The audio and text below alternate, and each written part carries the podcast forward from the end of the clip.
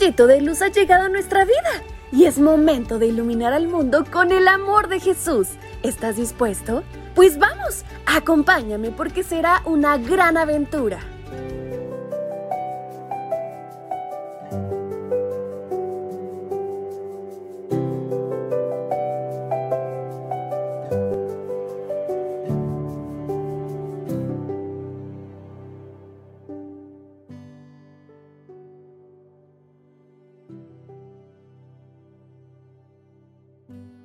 Buenos días, rayitos de luz.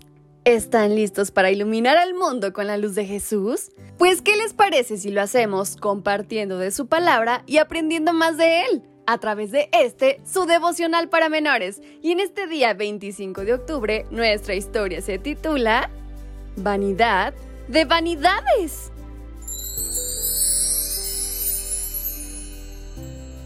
Vanidad de Vanidades todo es vanidad. Libro de Eclesiastés capítulo 1, versículo 2. Catalina tomó las tijeras. No aguantó más. Pensó.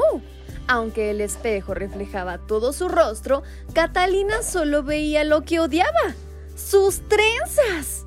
Su madre las hacía con amor, pero para ella eran cosa de bebés. De pronto, se desamarró las trenzas y dudó.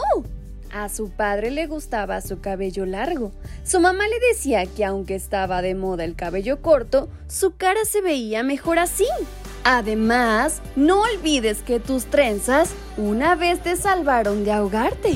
Sin embargo, con un par de tijeretazos, Catalina vio caer grandes mechones de su cabello al piso. Se lo había cortado a la altura de las orejas. ¿Puedes creerlo? Sentía la cabeza muy liviana. Pero el espejo dijo la verdad. Ese corte no le sentaba bien. Se había asegurado de que sus padres no la vieran antes de ir a la escuela. Pero al llegar a clases, las burlas de sus compañeros no faltaron. Su mejor amiga le miró horrorizada.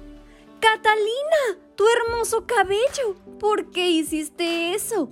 Al menos, ¿por qué no fuiste a la peluquería? Cuando llegó a su casa, todo fue como se lo había imaginado. Su padre casi no le habló y su mamá le preguntó con tristeza, ¿cómo pudiste hacerlo? El peso de la desaprobación de sus padres la abrumaba.